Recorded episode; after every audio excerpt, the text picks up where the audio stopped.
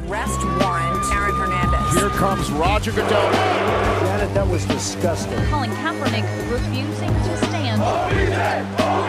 Greatest comeback in Super Bowl history. Hallo und herzlich willkommen zu einer neuen Folge des NFL Boulevard im Rahmen des Footballerei Frühstückseis an diesem Mittwoch, den ich auch heute selbstverständlich nicht alleine bestreite, sondern vor allem für dich und mit dir Flo. Moin Flo. Ja, servus, schönen guten Tag. Äh, Ich freue mich sehr, dass ich mit dem äh, Commissioner der Footballerei mal wieder sprechen und was aufnehmen darf.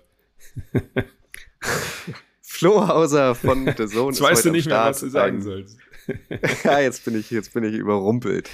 Äh, ein Freund des Hauses. Ich freue mich sehr, Flo, dass du dir die Zeit genommen hast. Commissioner ist das Stichwort. Heute erfüllen wir nämlich mal wieder einen Wunsch von euch und sprechen über den wichtigsten, mächtigsten, einflussreichsten und bestbezahltesten Menschen in der NFL, nämlich NFL-Commissioner Roger Goodell. Der wird beim NFL-Draft in drei Wochen ja wieder auf der großen Bühne stehen, ausgebuht werden und die Picks der einzelnen NFL-Teams verkünden. Wir wollen ihn heute, euch heute ein bisschen vorstellen. Einmal ganz allgemein einleitend. Äh, Roger Goodell ist seit 2006 im Amt, hat den Umsatz der NFL um ein Vielfaches gesteigert auf über 20 Milliarden pro Jahr, ist dadurch selbst Multi, Multi, Multimillionär geworden und hat seinen Vertrag höchstwahrscheinlich, weil wir produzieren ein bisschen vor, jüngst beim Meeting aller NFL Teamowner in Arizona zum insgesamt vierten Mal um drei weitere Jahre verlängert. Es soll der höchst dotierte Vertrag eines Funktionärs in der Geschichte des US-Sports sein.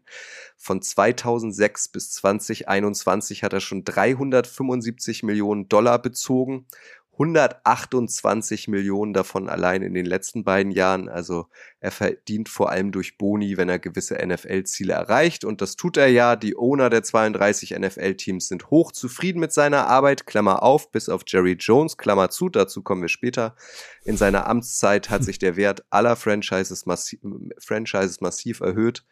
Zudem konnte Goodell bei der vergangenen Bieterrunde die Übertragungsrechte der NFL ja für einen dreistelligen Milliardenbetrag verkaufen. Allein Amazon soll eine Milliarde pro Jahr für die Übertragungsrechte der Thursday Night Games blechen. Flo, so ganz allgemein als Kenner der NFL, äh, als jemand, der jeden Sonntag in der Saison ähm, auf die NFL schaut, was hältst du von Roger Goodell als Figur? Weil an ihm stoßen, stoßen sich ja die Geister an. Einige feiern ihn, andere finden ihn nicht so gut. Zu welchem Team gehörst Hm. du? Hm. Äh, Ich glaube, ich bin immer so ein bisschen dazwischen, wobei ich eher zu dem äh, Gutfinde ähm, tendiere, weil du hast es gerade so schon wunderbar zusammengefasst. Ähm, ich meine, der gehört für alle, für meine Generation jetzt zur NFL schon immer dazu, wenn man es verfolgt hat. Ne? 2006, da war ich 15 Jahre alt. Also dementsprechend ähm, ist es schon eine sehr, sehr lange Amtszeit und was er alles geschafft hat, rein marketingtechnisch, rein umsatztechnisch, ähm, das, das ist schon äh, à la Bonheur, keine Frage. Und äh, auch zum Beispiel dieses Thema mit dem Ausbuhen und so, das sind alles so kleine Gimmicks, die seine Figur ganz klar platziert haben, die aber auch die NFL marketingtechnisch so ein bisschen nach vorne bekommen hat. Ähm, und also ich, ich finde es gut, was er zu 90 Prozent macht, keine Frage. Ähm, einfach weil er die NFL wirklich so weiterentwickelt hat. Ich meine, da werden wir bestimmt auch noch später sprechen. Seit 2006 die ganzen, die ganze Auslandsvermarktung, die sich um bei ihm verändert hat, hat 2007 die NFL Europe abgeschafft. Jetzt haben wir Spiele in Deutschland. Da können wir ihm ja gar nicht böse sein. Ähm, aber auch äh, an andere Dinge wie, wie, wie Strafmaßnahmen, wenn sich Spieler oder, oder Franchises falsch verhalten. Das hat sich alles unter ihm entwickelt und hat da schon auch ein bisschen, so weit es natürlich geht, immer mit einer Kritik am Rande auch für Disziplin gesorgt. Und deswegen finde ich es eigentlich gut, was er so macht und auch in der Außendarstellung. Und er ist auch ein verdammt äh, charmanter Kerl, ähm, habe ich auch von den Kollegen gehört, die ihn schon interviewt haben, dass er sich da wirklich Zeit nimmt und auch Dinge erklärt. Also ähm, mit der Figur macht die NFL aktuell sehr viel richtig, auch wenn es dann wahrscheinlich sein letzter Vertrag werden wird. Der ist jetzt auch schon Mitte 60, glaube ich. Ja, du hast es gesagt. Ich hatte auch äh, das Vergnügen, ihn zweimal zu treffen, in Anführungszeichen. Einmal im Rahmen des Super Ah, Bowls in Commissioner-Treffen. 2022. ja, genau, 2022 und jetzt ähm, letzten November im, in München, da hat er eine Pressekonferenz gegeben. Äh, da war ich auch dabei. Und ich muss auch sagen, ich finde den, so wie du es auch eben gesagt hast, ich finde den irgendwie smart. Der hat immer irgendwie einen Witz äh, auf den Lippen, der erklärt gut. Ähm, es gibt so gefühlt keine Frage, ähm, aus der er sich jetzt hinaus manövriert. Also der hat den Laden im Griff. So ist mein Gefühl. Ja, definitiv. Und er spricht auch, was man immer wieder hört, so intern ähm, die, die Sprache der Spieler auch. Ich finde, das ist auch ganz wichtig, dass man, damit man die auch mal wieder abholt, auch wenn das natürlich jetzt nochmal ein ganz anderes Thema ist, wenn man als junger Spieler in die Liga kommt und mit Geld zugeschüttet wird. Das ist ja dann auch, hat auch immer zwei Seiten, diese Medaille. Ähm, aber er, er ist da sehr nahbar auch, was man immer wieder mitbekommt. Also ich glaube, dass der jeden Tag sehr, sehr viel telefoniert und sehr viele Gespräche führt und dass äh, die, die, die ganzen Spieler, ich sag mal nicht alle, aber wahrscheinlich die, die meisten, äh, ihn halt auch dementsprechend respektieren und die Franchises auch, weil er eben gewisse Dinge geschaffen hat, weil er auch für Vorschläge offen war. Vor allen Dingen in den letzten Jahren muss man auch dazu sagen, wenn es um Regeländerungen geht oder sonstiges. Ähm, also rundum, was, was man hier so im deutschen Markt mitbekommt, genau diese Themen, über die wir gerade schon kurz so gesprochen haben, macht er äh, meiner Meinung nach einen hervorragenden Job. Ja, du hast es ja auch angedeutet, er ist irgendwie so ein Zahlenmensch, ne, so ein absoluter Top-Manager, guckt auf Profit und Umsatzsteigerung. Ich meine, machen wir uns nichts vor, die NFL ist nun mal ein Multimilliarden-Wirtschaftsunternehmen und kein anderer Commissioner vor ihm hat den Umsatz der NFL in so kurzer Zeit so sehr in die Höhe geschraubt. Also klar, dass der vor allem bei den Ownern beliebt ist. Ja, definitiv. Und du hast es ja auch ganz am Anfang gesagt, es ist ja nicht nur die NFL, sondern es ist äh, weltweit die ähm, profitabelste Liga geworden äh, unter ihm. Ja, das sind alles, er hat die, die, die Zeichen der Zeit erkannt. Ich meine, 2006, da hatte vielleicht jeder noch das, das allererste Smartphone, wenn überhaupt. Und all das hat er erkannt, die NFL auch im digitalen äh, Bereich weiterzuentwickeln, ähm, wenn, wenn man sich das anschaut und bis hin zu den, bis hin zu den TV-Rechten. Das sind ja Summen, das ist ja irre. Also ähm, er hat es schon geschafft und das sage ich ja auch immer, dass die NFL nicht einfach nur Sport ist, sondern auch ein Event ist. Und er hat es, glaube ich, diese Attitude, die die US-Amerikaner haben, wenn sie zu einem Footballspiel gehen, in den, in, ins Stadion, dass sie auch entertained werden wollen, dass sie auch was erleben wollen. Das hat er auch marketingtechnisch ganz clever umgesetzt. Ähm, vor allen Dingen in der Auslandsvermarktung. Deswegen ist die Liga ja auch jetzt so viel wert, weil natürlich im Ausland viel, viel mehr geguckt wird als noch 2006, 2007 ähm, auch im Hinblick dieser Änderungen 2007 dann mit den London Games und so weiter und so fort. Und da hat er einfach die Zeichen der Zeit erkannt und hat das eigentlich perfekt umgesetzt, dass das Milliarden äh, Umsätze bringt. Ähm, du hast es auch vorhin schon gesagt, die Franchises generell sind auch durch ihn schon mehr wert. Die Broncos sind für fünf Milliarden über den Ladentisch gegangen. Äh, das war vor, vor 15 Jahren überhaupt nicht vorstellbar. Also deswegen, ähm, natürlich geht es am Ende des Tages auch in der NFL in erster Linie immer um Geld. Und dementsprechend äh, sind, glaube ich, auch die Owner da sehr zufrieden mit ihm, keine Frage. Ja, selbst die Washington Commanders, die ja wahrscheinlich so das nächste Team sind, äh, die verkauft werden, sind ähm, mehrere Milliarden wert und die haben nun wirklich keine positiven Schlagzeilen äh, vornehmlich in den letzten Jahren geschrieben. Lass uns mal einsteigen, Flo, ein bisschen in die Figur äh, Roger Goodell. Du hast es gesagt, er ist schon Mitte 60. Februar 1959 wurde er geboren, bedeutet, er wird oder er ist jetzt ähm, 64 Jahre alt, ist als dritter von insgesamt fünf Söhnen aufgewachsen und er ist ein Politikersohn. Sein Vater Charles war ein einflussreicher Politiker, war US-Senator, ähm, hat den Bundesstaat New York im US-Repräsentantenhaus äh, vertreten, war auch im richtigen US-Senat und ähm, er war Patriots-Fan, hatte eine Dauerkarte auf Lebenszeit. Also Roger Goodell kommt aus sehr wohlhabendem elitären Haus, hat aber trotzdem nicht alles in die Wiege gelegt bekommen. Was man so liest, hat er sich selbst darum gekümmert, ähm, zur NFL zu kommen. Das war ja anscheinend immer sein großes Ziel, ne? Mhm. Ja, also der hat ja auch selber gespielt in der Highschool. Ich meine, mit, äh, mit äh, mehreren Brüdern. Zeigt, glaube ich, auch dann so ein bisschen äh, den, den Charakter, den man hat, dass man sich da immer durchsetzen muss. Ich habe eine große Schwester, das ist auch nicht immer leicht, aber mit mehreren Brüdern dann auch auf dem Feld, ähm, glaube ich, das zeigt dann auch schon, wo, wo er so hin möchte. Er hat ja auch selber äh, in, in New York äh, logischerweise Football gespielt, auch Basketball, Baseball, das ist ja nichts Untypisches in den USA, keine Frage ähm, aber dann wegen Verletzungen es nicht geschafft. Und ich glaube, oder ich meine auch schon häufiger gelesen zu haben, das war schon immer so sein Traum, irgendwas mit Football dann auch zu tun zu haben. Hat dann Wirtschafts- oder BWL, würde man hier, glaube ich, sagen, Economics studiert. Ähm, und hat es dann geschafft, halt ein Praktikum bei der NFL zu machen und sich da eben irgendwie peu à peu hochzuarbeiten ähm, mit, mit mehreren Aufgaben, ging dann auch relativ schnell, dass er tatsächlich äh, auch in so eine Position gerutscht ist, wo er ein bisschen mitsprechen darf. Und das muss man dann ja auch erstmal schaffen. Es ist so ein klassischer ja, American Weg irgendwo. Ne? Ich bewerbe mich da, ich, ich mache mein Studium und überzeuge einfach durch, durch, durch meine Arbeit.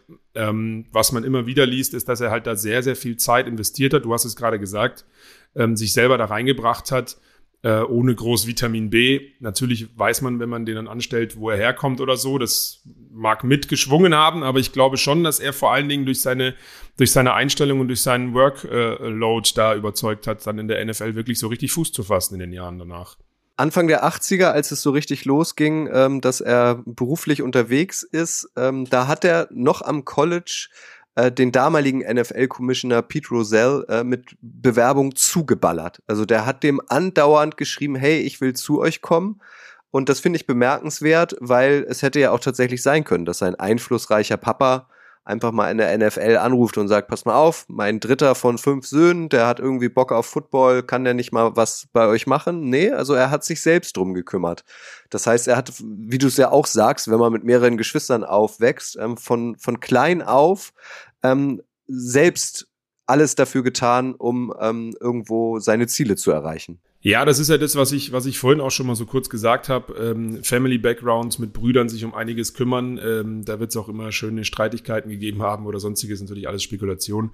Aber ähm, ich habe es ja vorhin schon mal gesagt, genau das zeigt halt das, was er bis heute durchzieht, dass er sich um die Dinge auch kümmert. Also das hat mein Gefühl ist, in der Aktu wenn man das jetzt adaptiert auf die heutige Zeit, in seinen Beruf, den er jetzt halt eben hat als NFL-Commissioner, dass er sich um Dinge kümmert, wenn er darum, wenn, wenn es darum geht und darüber spricht. Natürlich gibt es die ein oder anderen Themen, die größer in den Medien geworden sind, wo man sagt, das war jetzt nicht so äh, smart, um bei dem Wort zu bleiben, wie er vielleicht aufgetreten ist oder wie die NFL generell, man spricht ja dann immer von der NFL, äh, Dinge gelöst hat. Ähm, aber genau so, wie du es gerade gesagt hast, kommt es bei mir an, dass er sich eben um die Dinge auch kümmert und das alles Hand und Fuß hat, was er macht du hast es ja auch schon gesagt, 1983, äh, Anfang der 80er so rum vielmehr, ähm, war es dann soweit, er durfte ein Praktikum äh, bei der NFL machen, hat dann 1983 einen einjährigen Ausflug zu den New York Jets gemacht, hat auch da wie vorher in der NFL in der Pressestelle gearbeitet, die hätten ihn wohl auch gern behalten, aber er ist ähm, 1984 dahin zurückgekehrt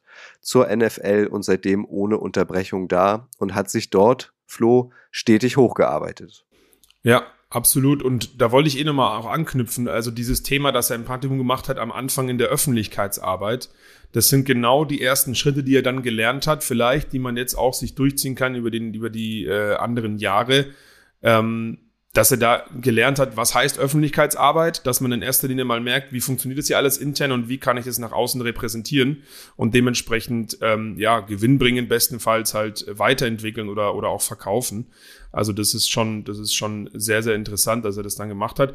Und dann hat er halt immer wieder, nachdem er bei den Chats war, verschiedenste Aufgaben gemacht. Natürlich ähm, wurde er dann irgendwann noch angestellt sozusagen ähm, und hat einfach überzeugt in verschiedensten Positionen. Ich kenne gar nicht genau alle, die er da gemacht hat, aber immer mehr, mehr Verantwortung bekommen, immer mehr und mehr überzeugt. Und am Ende ist er dann COO geworden und war dann sogar Vizepräsident. Und das ist ja dann eigentlich schon der letzte Schritt, um zu sagen, okay, er ist wirklich angekommen. Ich glaube, er war vorher schon ganz klar angekommen. Aber da sieht man einfach, dass er sich in allen Positionen, die er dann inne hatte, ähm, hochgearbeitet hat, aber auch überzeugt hat, dass die NFL, die ja da auch zu diesem Zeitpunkt damals schon die Liga ähm, überhaupt war, natürlich neben, neben äh, Basketball und Baseball, vor allen Dingen in den USA, dass er da einfach überzeugt hat und dementsprechend in relativ, in Anführungsstrichen, kurzer Zeit sogar zum COO geworden ist, ja. Er war wohl auch federführend daran beteiligt am Launch äh, von NFL Network, also so dem eigenen Fernsehsender, dem äh, eigenen Kanal der NFL, den gibt's seit 2003. Äh, Pete Rozelle, der ihn damals zur NFL geholt hat, äh, ist in den Jahren dann irgendwann zurückgetreten. Paul Tagliabue wurde der neue Commissioner und der hat dann 2006 angekündigt, sich zurückziehen zu wollen im Laufe des Jahres. Und da äh, wurde Roger Goodell dann am Ende zum neuen NFL-Commissioner benannt. Da war er am Ende seiner Ziele sozusagen wenn man es denn so formulieren darf. Also meinst du, so ein, so ein junger Roger Goodell ist äh, zur NFL gekommen mit dem klaren Ziel, ich werde hier irgendwann mal der Boss? Wie, wie schätzt du ihn so aus der Ferne ein? Ähm, ich, ich glaube tatsächlich ja. Also ich glaube, am Anfang war es so, ich möchte unbedingt für die NFL arbeiten, ich liebe diesen Sport, ich möchte was bewirken. Ähm, und wenn man dann die Errungenschaften, wie du gerade gesagt hast, ähm, mit, der, mit dem NFL Network, ich meine, das gehört für auch für, für unsere Generation, für jeden dazu. Das hat er einfach mit in die Wege geleitet. Das ist, das ist ein Riesending, meiner Meinung nach. Ähm, und dann auch eben später bis, bis, bis zum heutigen Zeitpunkt als Commissioner, was er da alles äh, gemacht hat, um die Liga weiterentwickeln, haben wir jetzt ja schon gesagt, da wiederholen wir uns jetzt vielleicht. Aber ich glaube tatsächlich, dass er sich das zum Ziel gemacht hat und gesagt hat, ich möchte federführend die NFL ähm, ja, leiten, weiterentwickeln und was richtig Geiles daraus machen. Vielleicht nicht ganz am Anfang, als er da hingekommen ist, aber ich glaube, durch die Entwicklungen, die er genommen hat, vor allen Dingen ähm, in, in den 90er Jahren unter den anderen Commissioners, wo er immer wieder andere Positionen bekleiden durfte und gemerkt hat, ich darf hier auch was mitentscheiden, das macht, das macht mit den Menschen ja auch was. Wenn ich irgendwo bin und arbeite und dann werden meine Ideen umgesetzt oder meine Ideen werden gehört und, und, und, und ähm, man merkt, okay, da gibt's Zuspruch innerhalb der NFL, dann, dann macht es mit ihm was und dann hat er bestimmt auch irgendwann gemerkt, okay, es geht noch mehr, ich kann das, ich kann hier Leute führen, ich kann ein Team führen äh, um es wieder auf den Sport ähm, äh, zu adaptieren. Und dann hat er sich mit Sicherheit irgendwann das Ziel gesetzt, weil so schätze ich ihn ein. Nochmal, es hat für mich alles Hand und Fuß, was er zu 95 Prozent macht. Und ich glaube, das hat er auch für seinen persönlichen Werdegang ganz beruflich dann auch irgendwann erkannt. Du hast es ja schon gesagt, eine seiner ersten Amtshandlungen im, waren dann im Sommer 2007 die NFL Europe dicht zu machen. Er hatte eine andere internationale Strategie, hat dann nämlich ab Oktober 2007 die International Series ins Leben gerufen mit Spielen in London, Mexiko, jetzt auch in Deutschland. Ich kann mich noch dran erinnern. Ähm, ich war damals Reporter in der NFL Europe, erst für Berlin Thunder und dann für die Hamburg Sea Devils. Das tat weh damit hat hier eigentlich mhm. keiner gerechnet, dass diese Liga plötzlich von heute auf morgen dicht gemacht wird und danach hatte die NFL auch wirklich Probleme, hier irgendwie ähm, wieder Fuß zu fassen, populär zu werden. Aber rückblickend war seine Strategie eigentlich genau richtig, weil jetzt haben wir richtige Regular Season Games in Deutschland seit dem letzten Jahr und das ist natürlich noch geiler als so eine NFL Europe, ne? Ja, also definitiv. Ich, ich höre das auch immer wieder von, von Kollegen, die auch in der NFL Europe gespielt haben, wie unser ehemaliger Experte Ingo Seiber zum Beispiel äh, oder, oder auch Jo Ulrich und so. Das hat alles sehr wehgetan. Das kann ich auch alles nachvollziehen, weil es auf einmal irgendwie so war, okay, wie geht's denn jetzt hier eigentlich mit uns weiter und was sollen wir jetzt genau tun? Ähm, aber mein Lebensmotto tatsächlich ist immer, egal was äh, irgendwie passiert im Leben, wenn es auch im ersten Moment was richtig Schlechtes ist, vielleicht erkennt man erst Jahre später, dass genau das etwas war, was dich wieder vorwärts gebracht hat. Und das passt eigentlich perfekt zu dem, was du gerade gesagt hast, zu dem Thema mit, am Ende des Tages war das äh, jetzt eine gute Entscheidung und, und man spielt äh, in, in, in London, Mexiko und Deutschland Regular Season Spiele. Das ist natürlich überragend. Godell glaubt, ähm, so ganz allgemein formuliert, dass seine Hauptverantwortung als Commissioner darin besteht, die Integrität des Spiels zu schützen und es sicher zu machen. Das hat so diesen Claim Protecting the Shield. Und er hat, äh, nachdem er die ja. NFL Europe beerdigt hat, dann auch relativ schnell ähm, den Verhaltenskodex der Spieler auf und außerhalb des Platzes verschärft. Ähm, wer sich nicht gut benommen hat, kommt auf die sogenannte Commissioner Exempt List. Im April 2007 war das so weit, dass er diese Verhaltensrichtlinie für Spieler erlassen hat, nachdem zuvor verstärkt mehrfach Jungs durch unsportliches oder gesetzeswidriges Verhalten aufgefallen war. Und diese Commissioner Exempt List ermöglicht es Goodell bei entsprechend regelwidrigen Verhalten, Spielern Geldbußen aufzuerlegen oder sie vom Spielbetrieb zu suspendieren. Unabhängig kann die Liga da von Gerichtsentscheidung agieren. Kann er gefühlt schalten und walten, wie er will, Flo? Das ist ja das, was, was, was als Credo in erster Linie immer kommt. Ne? Wenn es um irgendwelche Sperren geht, ähm, dann kommt immer, ich meine, wir hatten ja den Fall ähm, leider, ähm, gerade letzte Saison mit Deshaun Watson, wo dann immer hin und her gegangen ist, ähm, wie viel Spiele Sperre gibt's, wie viel, wie viel Strafe gibt's da wirklich.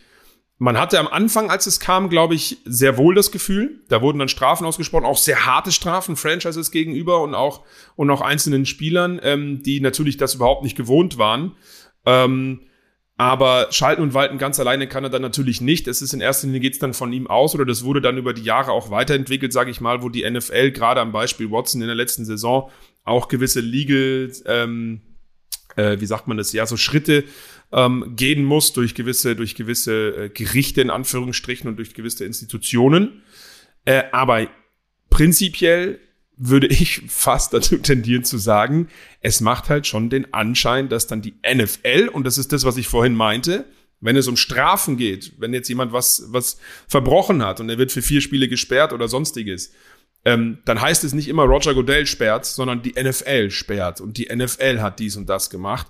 Und da sieht man ja schon, dass da ein Konstrukt dahinter steckt. Also ganz alleine entscheidet er das nicht, aber natürlich hat er eine gewichtige ähm, äh, Aussagekraft dann dazu, wenn, wenn er gewisse Dinge anschiebt. Und er hat es ja auch ins Leben gerufen, dass es das überhaupt gibt. Da gibt's ja genügend Beispiele, wo es dann immer wieder zu Diskussionen führte, wie äh, Tom Brady jahrelang, wo es dann immer nicht richtig hin und her ging, was ist jetzt? Wird er jetzt gesperrt, wird er nicht gesperrt? Beim Deflategate war es, glaube ich, oder auch bei der, bei der Spionage der Patriots. Ähm, das, das sind alles so Sachen, die sich dann, glaube ich, auch erst finden mussten. Aber von, von, von außen betrachtet, ich bin ja dann am Ende des Tages ja doch irgendwie nur einer von außen, wird er das nicht komplett alleine entscheiden können. Ja, aber ich finde gerade diese nicht, Commissioners, ich, ich finde gerade diese Commissioner Exempt List, also die finde ich irgendwie so skurril, weil da hat man schon das Gefühl, okay, ja. was du gemacht hast, gefällt mir nicht, du kommst jetzt hier auf meine Liste und dich stelle ich jetzt hier mal, äh, hiermit erstmal kalt. Also ist ja so. Ich glaube, mhm. Deshaun Watson war auch auf mhm. dieser Liste weil du den Namen genannt hast. So, der ist jetzt auf dieser Liste, der darf nichts machen, ist kaltgestellt und Roger Goodell als Commissioner gefühlt kann dann entscheiden, ob er wieder runterkommt und wann er wieder runterkommt. Ja, aber genau, aber genau darum geht's halt gefühlt. Ich glaube, das ist halt auch vielleicht so ja, eingeführt worden, weil er das ja mit angestoßen hat damals. Und ich glaube, damals, ähm, als es, es neu war, war das noch mehr so, dass er alleine Dinge da wirklich in Anführungsstrichen entscheiden konnte oder auch äh, umgesetzt hat. Ich glaube, mittlerweile hat sich dieses ganze System ja schon auch weiterentwickelt, dass gewisse Dinge in Berufung gehen dürfen, etc. pp.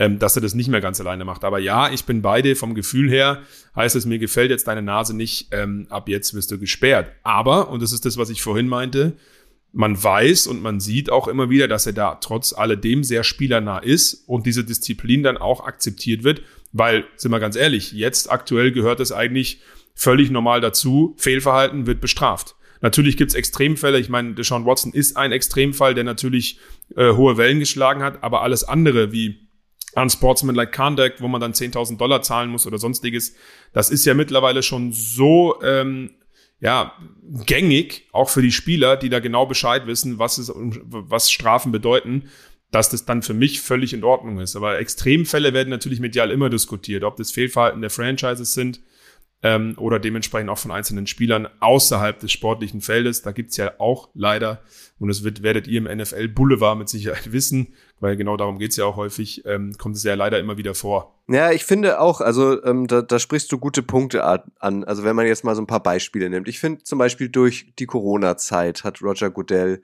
die NFL gut, gut manövriert. Dann gab es ja den Lockout der Spieler 2011 und 2012, den Lockout der Schiedsrichter. Das hat er irgendwie auch gut hinbekommen. Die Tarifverträge äh, neu verlängert, Stichwort Collective Bargaining Agreement. Es gab, hast du auch angesprochen, da wollen wir jetzt gar nicht so tief einsteigen, Spygate, Deflategate, Bountygate das hat er irgendwie alles gut gemacht, aber vor allem dieses Thema häusliche Gewalt, das, das ist immer noch, also es wird so mit zweierlei Maß gemessen. Es gab ja damals dieses Beispiel mit Ray Rice, der war Running Back bei den Ravens vielleicht habt ihr das noch äh, im Kopf, dieses Beispiel, der hat halt in einem Fahrstuhl seine Freundin bewusstlos geschlagen und sie dann an den Füßen rausgezogen. Dafür hat er ursprünglich nur zwei Spiele Sperre bekommen. Erst als dieses Video an die Öffentlichkeit kam, äh, wurde er bis auf um, wurde er auf unbestimmte Zeit gesperrt, ist nie wieder aufgetaucht in der NFL, völlig zu Recht.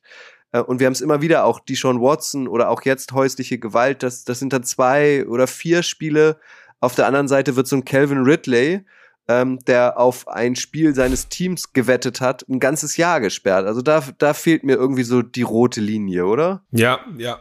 Also das mit Ridley auch gerade gesagt hast, genau das wollte ich gerade anbringen. Da geht es dann vielleicht wieder um Geld. Da wird dann wieder mit zweierlei Maß gemessen. Ähm, bin ich absolut bei dir, wobei ich auch natürlich immer sage, jedes, Entschuldigung, jedes äh, Verbrechen oder jede häusliche Gewalt, jedes Vergehen er ist natürlich auch immer von den, von den, in Anführungsstrichen, normalen Strafgerichten unterschiedlich bewertet. Und deswegen finde ich es halt immer schwierig, als Sportliga dann zu sagen, okay, du wirst so lange gesperrt, du wirst so lange gesperrt, du wirst so lange gesperrt, weil es natürlich auch zeitlich immer ähm, dauert, bis gewisse Urteile gesprochen sind, bis wirklich alle Beweise vorgetragen sind. Das kennt jeder, der irgendwie schon mal einen Anwaltsfilm geguckt hat. Ja? Und ähm, dementsprechend finde ich das immer ganz schwierig, auch aus, aus Sicht der Liga zu entscheiden, ähm, was ist hier richtig und was ist falsch der, der, der äh, Fall Rice, der schlägt immer wieder äh, Wellen, wenn es genau um solche Vergleiche geht, wie du es jetzt auch gerade angestellt hast. Und ich glaube, da war man vielleicht auch noch ein Stück weit zu unerfahren, um damit wirklich umzugehen. Ähm, aber man, man wird nie rausfinden, warum unterschiedliche Strafen so ausgesprochen werden und ähm, ob es halt dann einfach irgendwie, wie du gesagt hast, einen roten Faden und ein Reglement geben muss ähm, für solche Vergehen, dass es dann so und so lange gesperrt wird oder vielleicht gar nicht mehr in der Liga aufzutreten ist. Ähm, also da bin ich beide. Das hat immer einen Fadenbeigeschmack, so sag's ich immer, äh, aufgrund der unterschiedlichen ähm, Urteilsverkündungen.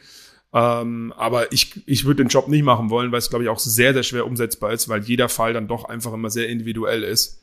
Ähm, und ja, also das ist, das ist, glaube ich, nicht einfach. Ja, also ich würde mir halt nur wünschen, dass man irgendwie ein klares Exempel statuiert, ähm, vielleicht auch eine neue Rule aufsetzt, so, so Stichwort häusliche Gewalt oder, und da können wir jetzt auch noch mal kurz zukommen, ähm, irgendwie ähm, äh, Gewalt an Minderheiten, also dass man von vornherein sagt, also das wird hier scharf sanktioniert, weil der Fall Colin Kaepernick, ihr kennt ihn alle, hat aus, Proze äh, aus Protest äh, als Zeichen gegen Gewalt an Minderheiten sich ähm, hingekniet zur Nationalhymne das hat er, finde ich, also die gesamte NFL irgendwie auch nicht gut gemanagt. Der war dann plötzlich Persona non grata und ist jetzt seit ein paar Jahren ähm, nicht mehr in der NFL und wird wahrscheinlich auch nie sein Comeback feiern, obwohl er sportlich da eigentlich hingehört. Ja, diesen, diesen Fall Colin Kaepernick, weswegen ich ja auch so ein bisschen damals vor den Niners Sympathisant war, also bevor das alles passiert ist auch tatsächlich schon, verstehe ich bis heute nicht. Ähm, kann ich auch nicht nachvollziehen, egal wie oft ich da irgendwie noch in alten äh, News oder sonstiges lese, ähm, kann ich bis heute nicht nachvollziehen, weil genau darum geht's. Wir fragen uns halt immer,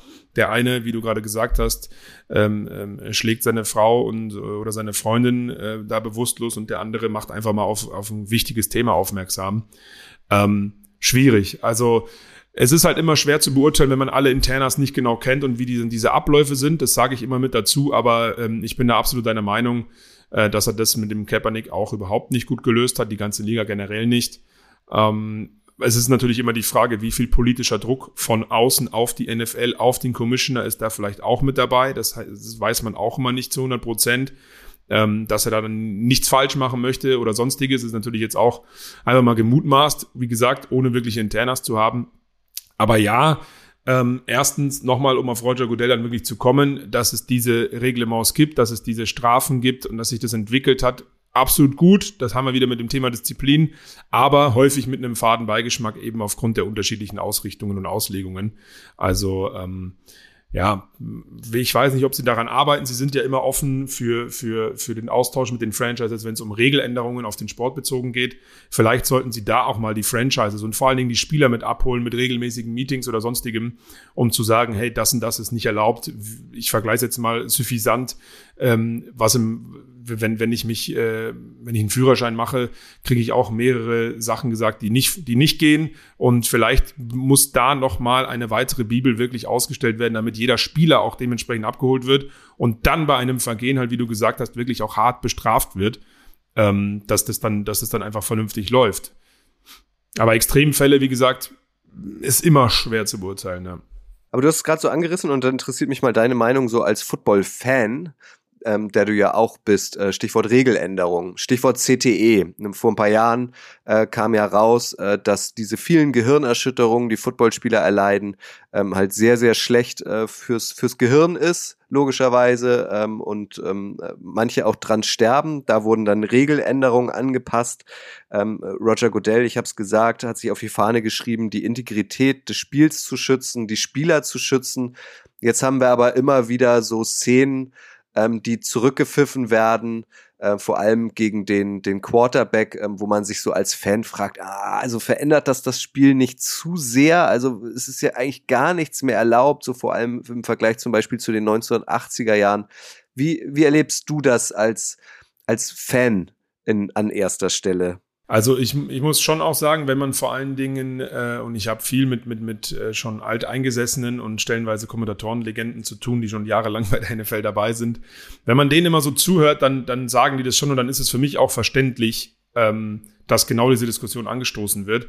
Und ich rein als Fan und rein aus äh, Spieler-Sportler-Sicht finde es auch immer, dass es immer schwieriger wird, gewisse Dinge gerade als Defense-Spieler äh, umzusetzen, Stichwort Tackle, Stichwort auf den Quarterback zu gehen ähm, wo du innerhalb von Nanosekunden auf einmal erkennen musst, okay, der Ball ist jetzt weg, jetzt kann ich, jetzt muss ich hier meine 150 Kilo bremsen. Es ist halt, das ist halt echt schwer. Das ist ein Sport, der das schwer macht und der die Spieler natürlich auch ähm, immer wieder trainieren lässt, gewisse Dinge vielleicht nicht zu tun. Ähm, auf der anderen Seite finde ich es wichtig, dass wir, dass wir die Spieler schützen, dass auch Quarterbacks geschützt werden. Das finde ich auch an und für sich nicht verkehrt. Ähm, nur was mich an der ganzen Sache stört, ist diese unterschiedliche Auslegung. Und das ist ja eigentlich das größere Problem, dass ich dann innerhalb von zwei Wochen ähm, Raffing the Passer Strafen sehe, wo ich dachte, das ist ja gar keine. Und eine Woche später äh, sehe ich, wie der den komplett äh, mit dem Bus überfährt und da passiert gar nichts. Also das ist ja für mich nochmal ein anderes Thema. Aber grundsätzlich als Fan, um wirklich auf deine Frage zu kommen, ich schweife schon wieder ein bisschen ab, ähm, Natürlich will ich Hard Hits sehen. Markus Kuhn hat das ja auch mal gesagt. Ich bin Footballspieler geworden, weil ich Bock habe, mich mit den Leuten da äh, zu hitten und um den Ball zu fighten. Natürlich will man das irgendwie sehen. Das ist dieser Sport. Und der Sport ist nicht ungefährlich, das ist klar. Ähm, mir wird auch vieles häufig eben zu früh abgepfiffen und den Spielern dadurch erschwert, äh, die Bewegung oder das eigentliche Ziel in diesem Spiel, den Ball irgendwie zu bekommen oder den Gegner an den Boden zu bekommen, wenn er den Ball hält, ähm, zu, zu, zu früh äh, abgepfiffen und dann dementsprechend erschwert, dass die Spieler das vernünftig machen können. Und alleine das, dass man darüber nachdenken muss als Spieler, wie gehe ich da jetzt rein, erhöht meiner Meinung nach ja unter Umständen vielleicht ja auch die Verletzungsgefahr um mal auf diese Rolle des NFL-Commissioners, auf das Jobprofil des NFL-Commissioners zurückzukommen, also das ist ja offenbar ja auch gewollt, ja. ne? Also wenn es heißt, ja, diese Roughing the Passer Strafen, das versteht keiner mehr, dann ist immer die Rede davon, dass NFL-Commissioner Goodell da irgendwie Mist baut. Wenn es jetzt darum geht, diese, dieses, diese, diesen Rugby-Spielzug ähm, beim vierten und eins, wie es die Eagles in Perfektion im Super Bowl gemacht haben oder generell letzte Saison, dass das jetzt nicht auf die Tagesordnung gekommen ist beim Owner-Meeting in, in Arizona, ist der äh, Commissioner schuld, aber die NFL wird ja ein Komitee irgendwie haben mit Regelspezialisten, die dann letztlich entscheiden, ab sofort ist das nicht mehr erlaubt oder ab sofort ist das erlaubt. Aber davon erfährt man ja gar nichts. Das ist alles eine Person, das ist der NFL-Commissioner, der dann letztlich in der Öffentlichkeit dafür gerade stehen muss. Ne? Ja, aber das ist, äh, wie du gesagt hast, das ist das Jobprofil und äh, das gehört halt dazu, äh, irgendwo ein Stück weit, ne? Aber das haben wir ja vorhin auch schon mal anges angesprochen. Das ist natürlich nicht alles er alleine. Aber äh, dadurch, dass er das ja schon seit Jahrzehnten jetzt dann ähm, fast macht, ist er eben derjenige, der in der Verantwortung steht und dementsprechend seine Schäfchen hütet und seine Spieler hütet und seine Entscheidungen trifft. Und natürlich muss er dann da immer auch dafür in Anführungsstrichen gerade stehen. Aber er hat eigentlich sämtliche Dinge, die du auch äh, gesagt hast, bis auf Ausnahmen, die wir auch schon angesprochen haben, immer recht solide, sage ich mal, nach außen auch moderiert und auch in, innerhalb der, der Liga, dass es da Kritik gibt, dass nicht immer alle zufrieden sind, das liegt in der Natur des Menschen und der Gesellschaft. Also dementsprechend ist es, glaube ich, auch nicht immer, immer so leicht. Aber wenn man jetzt der Commissioner der erfolgreichsten Sportliga der Welt ist, aller Zeiten, umsatztechnisch etc. pp., dann muss man damit, glaube ich, auch umgehen können. Oder nicht? Ja, doch, definitiv, definitiv. Und wir haben jetzt äh, ja. gefühlt auch 10 Minuten oder 15 Minuten irgendwie das Negative herausgestellt. Ähm, deswegen würde ich es auch nochmal in die positive Richtung drehen, weil ich sehe es ähnlich wie du. Ähm, mir gefallen eigentlich auch so 90, 95 Prozent der Sachen, die so mit seiner Person verknüpft sind. Dieses Thema häusliche Gewalt, zweierlei Maß bei Strafen, das gefällt mir tatsächlich nicht. Was mir aber wirklich gefällt, als, als Boulevardliebhaber, wir sind ja auch im NFL-Boulevard, ist diese, dieses perfekte Storytelling in der Offseason, was ähm, ja durch Roger Goodells Arbeit entstanden ist. Also diese starke medientechnische Vermarktung der Combine, der Free Agency, des Drafts, die Bekanntgabe des neuen Spielplans. Also unter seiner Ägide ähm, gibt es ja wirklich 365 Tage im Jahr was zu erzählen aus der NFL. Und das ist, glaube ich, ja vor allem sein Verdienst. Definitiv. Das ist in erster Linie dieser Verdienst, den du vorhin auch angesprochen hast, als das NFL Network gegründet wurde. Weil genau da kann ich als NFL-Fan das ganze Jahr immer irgendwas sehen und hat dann erkannt, genau dieses äh, Instrument NFL Network benutze ich für sämtliche Off-Season-Themen. Und das ist das, was ich glaube ich ganz am Anfang gesagt habe. Er hat diese NFL, alles was außerhalb des Spielfeldes passiert, äh, auch als Eventcharakter erkannt und dementsprechend entwickelt, weil der Football-Fan an sich, natürlich gehe ich in erster Linie dahin, weil ich mein Team anfeuern möchte, weil ich Punkte sehen will, weil ich Touchdowns sehen will.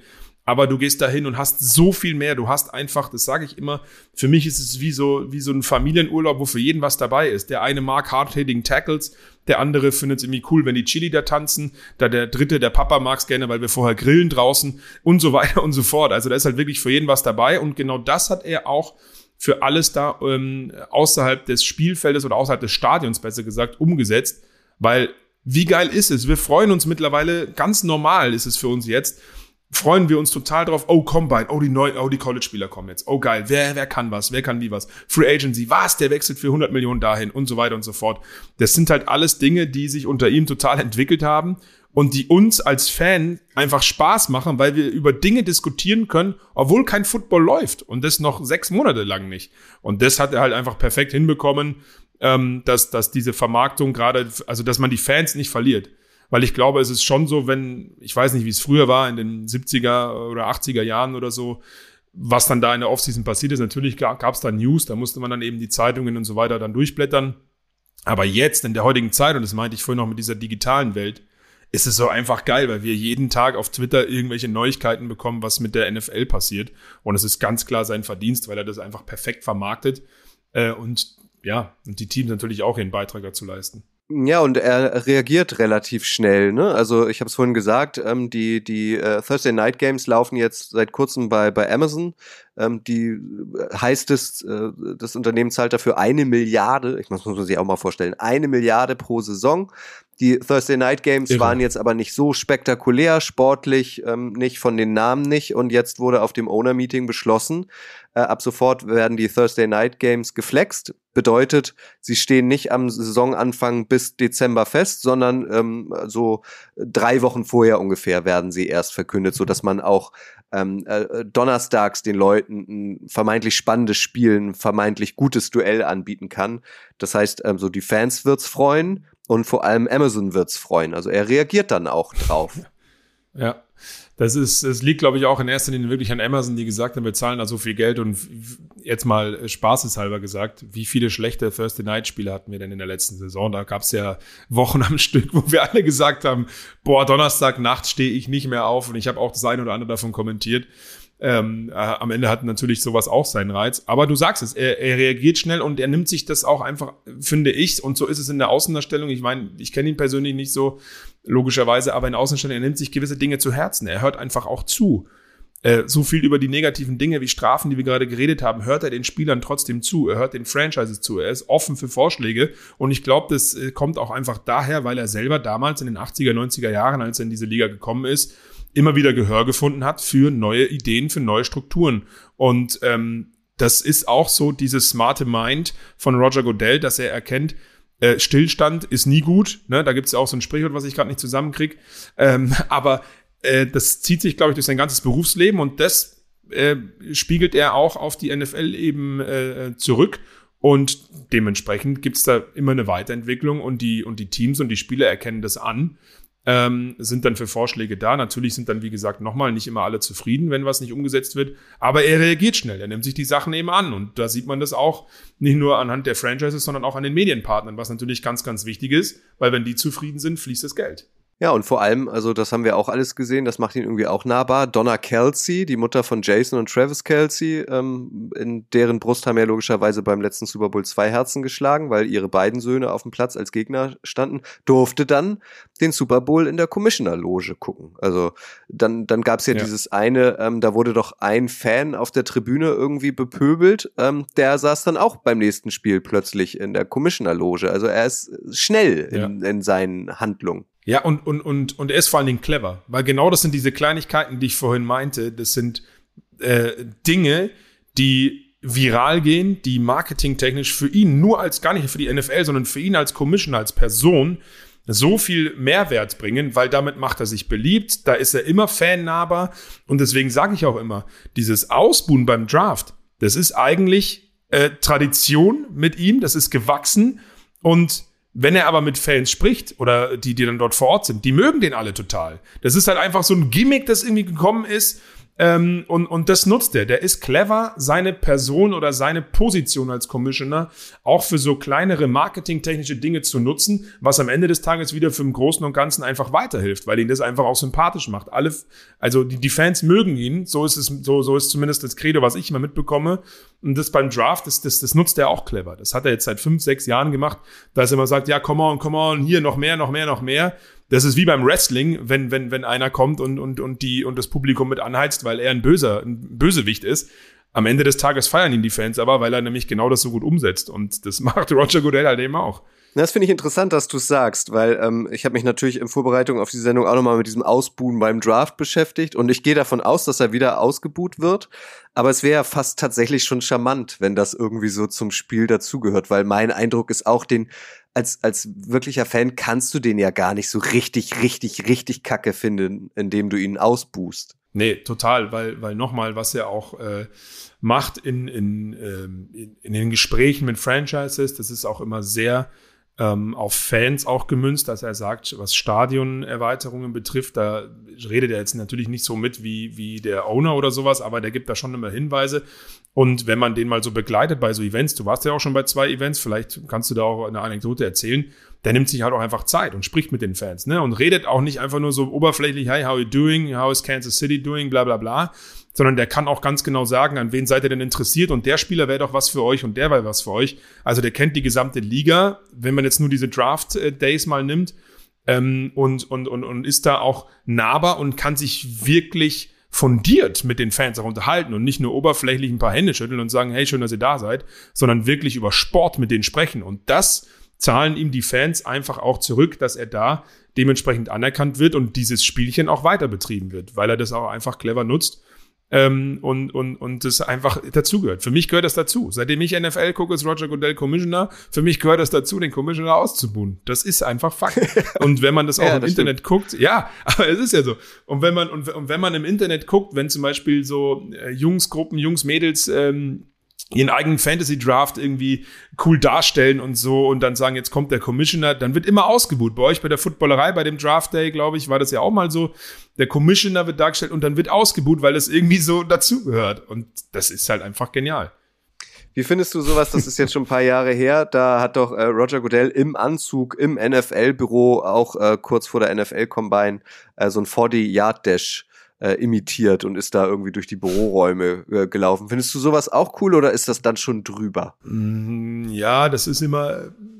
Also an und für sich finde ich es eine coole Idee. Ähm, meine, das mit dem VD Yard Dash, das ist ja in den USA sowieso ein Riesending. Äh, Hashtag Rich Eisen. Ähm, aber ja, das kommt halt immer darauf an, wie, wie peinlich es dann rüberkommt. Ne?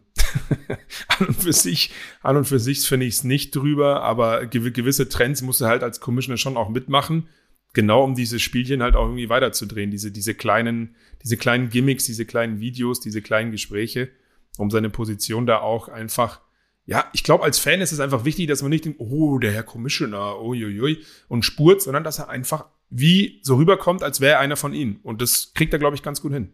Und um ihn jetzt auch noch mal so ein bisschen privat zu beleuchten, das muss man ja auch mal sagen, im Gegensatz zu einigen Spielern ist er halt skandalfrei.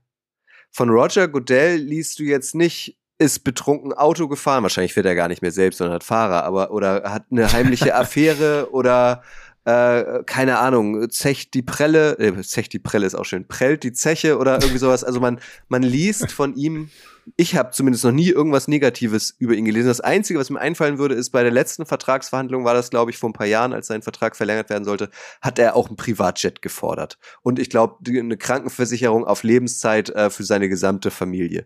Das gab es jetzt aber dieses Jahr nicht. Ansonsten, ich weiß nicht, ist dir mal so ein klassischer Skandal mit dem Namen Roger Goodell über den Weg gelaufen? Nee, gar nicht. Also das, jetzt wo du das sagst, habe ich in meiner Vorbereitung gar nicht geguckt, aber das würde man ja eigentlich immer mitbekommen, wenn da was ist, wenn es nur ein Knöllchen ist. Also, ähm, nee, es fällt mir, fällt, fällt mir tatsächlich nichts ein. Ja. Dementsprechend. Also er gibt dann. Ja, aber Krankenversicherung für die ganze Familie ist ja auch nicht so verkehrt. nee, natürlich nicht. Aber ich meine, auf der anderen ja. Seite, wenn du jetzt in den letzten Jahren 375 ja, Millionen Dollar verdient hast, dann kannst du ja dann kannst du, glaube ich, auch die Krankenversicherung aber, selbst zahlen, oder? Aber, aber, aber ich meine ja damit, wenn das schon der Skandal ist, dann wissen wir ja ganz genau, äh, dass es da keine Skandale gibt. Weißt du, was ich meine? Ja. Das stimmt. Ja. Verheiratet ist Roger Goodell seit 1997 mit Jane Skinner. Das ist eine ehemalige Fox News Moderatorin äh, und Tochter von Samuel Skinner. Auch das ist ein Politiker. Der war US-Verkehrsminister unter George W. Bush, das ist der alte Bush, und auch Stabschef im Weißen Haus. Es wurde also in feinsten Kreisen geheiratet. Ja, definitiv. Und ich musste immer lachen, wenn ich das äh, vor Jahren das erste Mal gelesen habe, weil ich mich dann immer an den Skinner von den Simpsons erinnere. ähm, aber das ist jetzt hier nochmal ein anderes Thema. Äh, ja, natürlich. Aber ich meine, er ist ja auch in diesen Kreisen in Anführungsstrichen aufgewachsen. Ähm, und äh, es ist halt auch natürlich ja, wo die Liebe hinfällt, ne? Also ist doch schön. Weiß gar nicht, was ich dazu sagen soll. Aber ja, er ist halt, er ist halt einfach jemand, der in diesen Kreisen aufgewachsen ist, sich die Dinge selber erarbeitet hat, aber natürlich auch äh, ähm, de dementsprechend, glaube ich, diesen Standard, die seine Familie schon für ihn gesetzt hat, damals als Kind, auch für seine Familie umsetzen möchte. Und ich glaube, das zeigt auch dann einfach so ein bisschen seinen Ehrgeiz, wenn man das darauf adaptieren kann, so, ähm, dass er, dass er genau das auch seinen Kindern liefern möchte. Und hat er, glaube ich, zwei oder drei Töchter, ne? Zwillingstöchter. Ähm, und Zwillingstöchter, genau. Und dementsprechend, ja, will er einfach, dass es denen gut geht, in Anführungsstrichen. Die sind 2001 geboren, sind jetzt also vielleicht schon 22, auf jeden Fall Anfang der 20er. Flo, zum Abschluss ähm, würde ich mit Ja. dir noch gern einmal über äh, Roger Goodells gefühlt größten Erzfeind sprechen. Das war lange Jerry Jones, der Besitzer der Dallas Cowboys, der eigentlich immer, wenn es darum ging, ähm, wird der Vertrag von Goodell verlängert, ja oder nein, alles dafür getan hat, dass das nicht zustande kommt. Er mag den nicht. Aber selbst Jerry Jones, so hat man jetzt gelesen, war beim letzten Owner-Meeting in Arizona ähm, relativ handsam und hat gesagt, nee, er wird nicht dagegen stimmen. Ähm, also selbst Jerry Jones hat er jetzt auf seiner Seite, Roger Goodell. Also jetzt hat er es endgültig geschafft, offenbar, ne? Offenbar hat, er, offenbar hat er das geschafft und offenbar hat Jerry Jones genau das erkannt, was wir jetzt gerade in den fast 45 Minuten bereits äh, alles besprochen haben. Ähm, am Ende des Tages als Owner, wenn, wenn ich Jerry Jones wäre, will ich, dass die Kohle fließt. Äh, und ich glaube, auch er hat erkannt, trotz der nicht ganz so erfolgreichen Zeiten, die sein Team so in letzter Zeit haben, die würden natürlich viel gerne erfolgreicher spielen oder um etwas mitspielen, sagen wir mal so, ähm, hat er, glaube ich, erkannt, dass das da keinen Sinn macht, ähm, immer, immer gegen etwas zu sein, sondern auch jetzt einfach mal Dinge zu akzeptieren, alte Sachen ad acta zu legen und an der Entwicklung besser mitzuarbeiten. Weil nochmal, das Ganze, was wir gerade aufgelistet haben, ist auch hilfreich für die einzelnen Franchises. Und natürlich ist nicht immer jeder zufrieden, das haben wir auch schon häufiger gesagt, mit gewissen Entscheidungen. Aber am Ende des Tages muss man einfach mal anerkennen, was Roger Goodell für die NFL gemacht hat und wie er die in dieser modernen Zeit, in dieser technischen Zeit, in der wir auch leben und auch schnelllebigen Zeit äh, wirklich vorangebracht hat. Und das hat offensichtlich auch Jerry Jones jetzt erkannt. Und es geht noch ein paar Jahre weiter. Er hat seinen Vertrag verlängert, wird dann aber höchstwahrscheinlich in die wohlverdiente Rente gehen. Ähm, irgendwann nach 2026, 27 oder so. Und dann bin ich mal gespannt, wer es dann macht. Ich werf mal einen Namen in den Ring. Was hältst du denn von Tom Brady oder Peyton Manning? Ja, ich dachte jetzt, äh, eigentlich wollte ich deinen Namen reinwerfen, weil äh, das kann man ja auch mal. Ich, immer, immer, immer, wenn ich Kutsche persönlich treffe, schüttle ich ihm die Hand und sage, Herr Commissioner. Und das war schon lange, bevor wir diese Sendung hier aufgenommen haben. Ähm, für mich, für mich bist du der Inbegriff des Commissioner. Spaß beiseite. Ja, also Ex-Spieler, warum nicht? Aber ich glaube, die kassieren mehr Geld, wenn sie irgendwo ihre Fernsehverträge unterschreiben. Und das wird, glaube ich, der ausschlaggebende Punkt sein. Aber an und für sich ähm, wäre das, glaube ich, gar nicht so, gar nicht so verkehrt, weil da sind wir wieder bei diesem Thema. Fannähe ist, glaube ich, auf der Position des Commissioners sehr wichtig. Das haben wir ja vorhin schon mal so ein bisschen rausgestellt. Und ähm, die beiden wissen auch, wie, wie, wie die Franchises ticken, wie die Franchises laufen. Ob sie dann wirklich so smart, was sie ja auch sind, ne? sie gelten als sehr intelligent beide, aber auch so smart sind, um gewisse Verhandlungen dann eben auch zu führen oder so, ähm, und auch in, im wirtschaftlichen Sinne vernünftig äh, so zu handeln, für wie es Roger Goodell gemacht hat, weiß ich nicht. Vielleicht müssten sie dann nochmal ähm, in Economics Schulung machen oder sowas. Eins steht aber für mich fest. Wer auch immer in die Fußstapfen von Roger Goodell tritt, der hat's nicht leicht. Barack Obama wäre doch auch cool irgendwie, oder? Ja, ja, warum nicht? Barack Obama. Komm, hau Ja, auch noch der mal hat irgendeinen Namen spontan raus, der- Flo. Ja, ich, ich überlege gerade schon. Ich überlege gerade schon. Spontane. Arnold Schwarzenegger. Fällt, mir, fällt mir ein. Weil der auch, weil der ist Fan da, der könnte das ganz witzig, ganz witzig machen, glaube ich. Boah, echt, echt schwierig. Ähm, Habe ich mir noch keine Gedanken gemacht, aber vielleicht habt ihr irgendwelche lustigen Ideen. Also gerne darunter mal kommentieren oder der Footballerei mal ordentlich Namen zu ballern, wen ihr cool fändet. Ähm, Ja. Natürlich US-amerikanischer Abstammung bestenfalls. Ähm, Männlein, Weiblein und dann gucken wir mal, was da für lustige Ideen dabei rumkommen. Ja, mir- eine weibliche-. Weiblicher Commissioner, das wäre natürlich auch geil. Ja, zum Beispiel. Michelle, Michelle Ist ja noch ein bisschen hin, Flo. Zum Beispiel. Ja. ja, Ist ja noch ein bisschen hin. Also er hat ja jetzt gerade höchstwahrscheinlich, wie gesagt, wir produzieren ein bisschen vor, seinen Vertrag verlängert. Da sollte nichts mehr dazwischen gekommen sein. Und dann können wir uns ja, weiß ich nicht, so in ein oder zwei Jahren nochmal verabreden und dann spekulieren wir nochmal wild, wer dann irgendwann Gerne, ähm, gerne. in die Fußstapfen von, von Roger Goodell treten könnte. An dieser Stelle schon mal dir vielen, vielen Dank. Ja, ich danke, vielen Dank für die Einladung. Äh, spannendes Thema, spannende Persönlichkeit. Ähm, ich gehöre auf jeden Fall auch nach diesem längeren Gespräch zum Team Pro Roger Goodell. Er macht sehr, sehr vieles richtig.